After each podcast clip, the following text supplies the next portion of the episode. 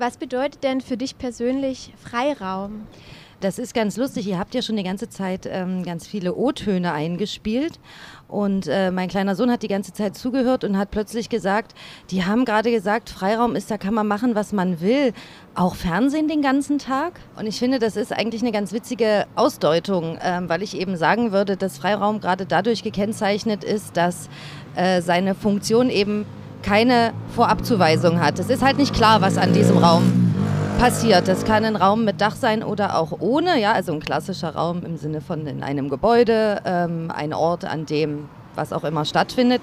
Das können aber Freiflächen sein, das können Räume außerhalb von Gebäuden sein.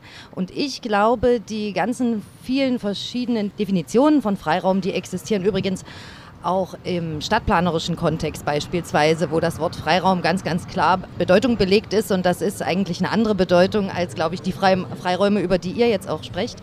Ich glaube, ein entscheidendes Kennzeichen ist eben der Umstand, dass die Nutzung, also das, was an diesem Raum stattfindet, nicht festgelegt ist. Vorher nicht, ähm, sondern durch die Nutzerinnen und Nutzer festgelegt wird. Und das ist natürlich in, eine sehr abstrakte äh, Definition, ist schon klar aber vielleicht so, eine, so ein gemeinsamer Nenner, auf den sich viele verschiedene AkteurInnen berufen können, die gemeinsam im Kontext von Freiraum tätig sind.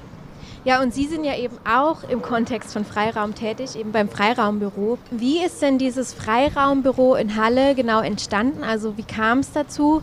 Und was ist jetzt die Aufgabe vom Freiraumbüro? Ähm, das Freiraumbüro geht zurück auf das Freiraumkonzept der Stadthalle. Das ist ein Papier, ein sehr langes, ausführliches Papier, in dem sich die Stadthalle zu Freiräumen, insbesondere auch für die freie Kunst- und Kultur- und Kreativ- und Soziokulturszene bekennt.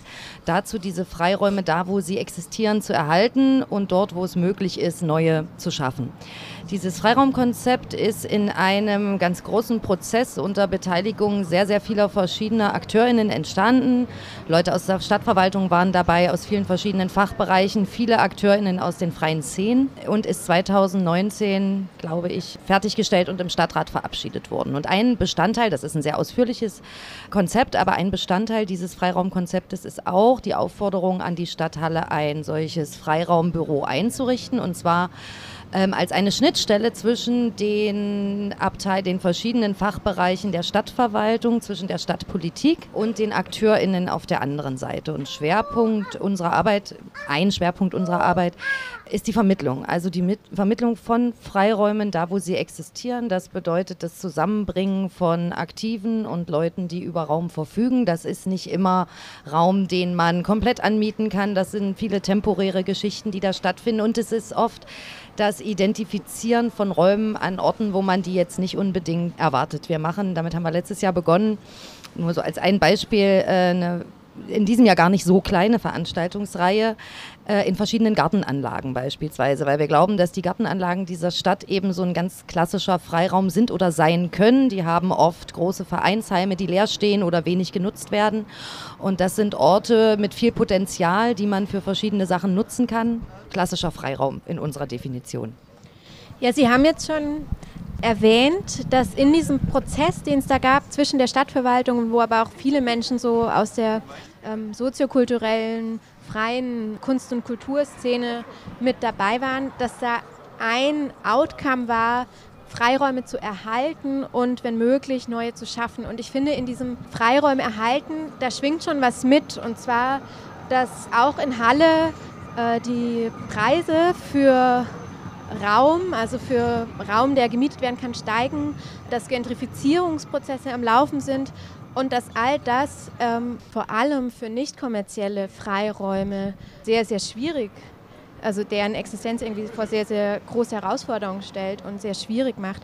Und da würde ich gerne wissen, wie denn da die Stadt Halle und jetzt auch das Freiraumbüro auf diese Verdrängungsprozesse reagieren. Also das Freiraumbüro ist keine Einrichtung der Stadthalle. Ne? Also es ist ein ähm, ganz unabhängiges eigenes Büro, was für einen Teil der Aufgaben, die es übernimmt, eine Förderung der Stadthalle ähm, erhält. Aber wir sind jetzt nicht Teil der Stadtverwaltung oder ja, der städtischen Verwaltung. Das ist ein unheimlich komplexes Thema tatsächlich, leider eins, was natürlich einen großen Teil unserer Arbeit ausmacht. Die Gentrifizierungsprozesse, von denen du sprichst, sind ja welche, die jetzt nicht seit fünf oder zehn Jahren laufen, sondern mindestens seit 20. Halle kommt aus einer Zeit und die ist noch gar nicht so, so sehr lange her, in der es vorrangig, also auch AkteurInnen aus der Wächterhausszene und so beispielsweise vorrangig darum ging, alte, von Leerstand und Verfall bedrohte Häuser zu erhalten, darüber, dass man Zwischennutzungen dort hineinbringt, dadurch die Gebäude erhält und dann irgendwann bestenfalls auch Eigentumsübertragungen an die NutzerInnen ermöglicht. Die Zeiten sind im Grunde vorbei, weil es ganz, ganz wenig solche Räume noch gibt. Jetzt geht es tatsächlich eher darum, überhaupt zu schauen, wo man noch Räume identifizieren kann, die noch nicht so stark von der Mietpreisentwicklung oder Pachtpreisentwicklung oder einfach insgesamt von der Preisentwicklung auf dem Immobilienmarkt betroffen sind. Das ist nicht leicht. Und tatsächlich sind da auch die Möglichkeiten an einigen Stellen eingeschränkt. Es muss ja jemand diesen, diese Immobilien besitzen. Und das ist natürlich in vielen Fällen einfach gar nicht die Stadthalle. Ne? Alles, was man hier so an Leerstand sieht, selbst hier in dem ähm, ja doch sehr bürgerlichen und äh, durchgentrifizierten Paulusviertel gibt es ja noch Leerstand. Aber das ist kein Leerstand, auf den beispielsweise die Stadt irgendeinen Einfluss hätte. Das gehört ihr nicht, das sind private Eigentümer. Und da ist es eben einfach unheimlich schwierig. Ein anderes Beispiel ist der gesamte Innenstadtbereich, wo wir ja jetzt aktuell viel zu tun haben mit auch Leerständen in Gewerberäumen. Und ähm, da, es gibt ja wirklich viel Leerstand. Und viele Leute wenden sich an uns und sagen, Mensch, da ist doch dieser Leerstand, da kann man doch jetzt mal mit den Eigentümern reden. Und ähm, das machen wir sehr viel. Allerdings sind es eben auch recht häufig gar keine, ich sag mal, ansprechbaren Eigentümer. Das sind irgendwelche großen Immobilienholdings mit irgendwelchen zentralen ähm, 0800er Nummern. Und da ist die Bereitschaft für noch dazu kreative oder soziokulturelle Zwischennutzungen gering. Das muss man so sagen. Aber das ist das Arbeitsfeld, auf dem wir unterwegs sind und wir versuchen, das, ja, das zu identifizieren und zu aktivieren, was, was es gibt. Und eben vor allem auch ja, sensibel zu machen für Orte, die man vielleicht nicht auf dem Schirm hat. Beispielsweise Gartenanlagen, die sich hervorragend für Kulturveranstaltungen eignen. Das heißt, hier gibt es schon Applaus im Hintergrund.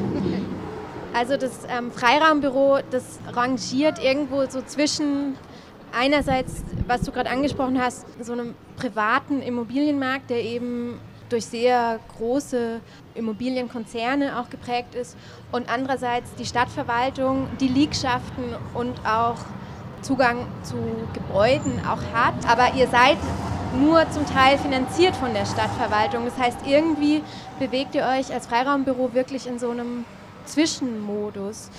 Und du hast es gerade auch schon angedeutet, dass euer Handlungsspielraum eigentlich, also es hört sich nach vielen Seiten hin begrenzt an, was machbar ist unter diesen Voraussetzungen. Was würdest du dir denn da sowohl quasi von der Stadtverwaltung als auch wenn du so ein bisschen größer denkst, was würdest du dir da wünschen? Also ich glaube, dass die Handlungsspielräume, die wir haben, so begrenzt sind, liegt ja jetzt weder an Stand Stadtverwaltungsprozessen oder Strukturen noch an ähm, anderen Strukturen. Das liegt einfach an den ökonomischen Verhältnissen, in denen wir leben und mit denen wir leben.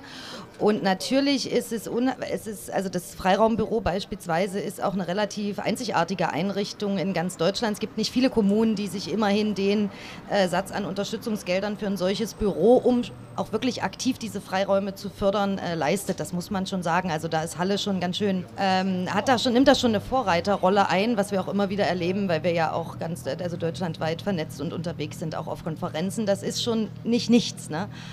Aber wenn man nach den Spielräumen fragt und fragt, wie man die jetzt tatsächlich in Gänze verändern kann, gibt es natürlich im Stadtplanungs- und Stadtentwicklungskontext eine Reihe von Instrumenten. Aber die agieren halt immer nur oder die, die, ähm, die drehen sich halt immer nur um die, ähm, ja, um die Behebung des, äh, ne, des Mangels. Aber seine Quelle hat der Mangel natürlich in den ökonomischen Verhältnissen. Und ich befürchte, die ändere ich jetzt auch mit dem tollen Freiraumbüro nicht.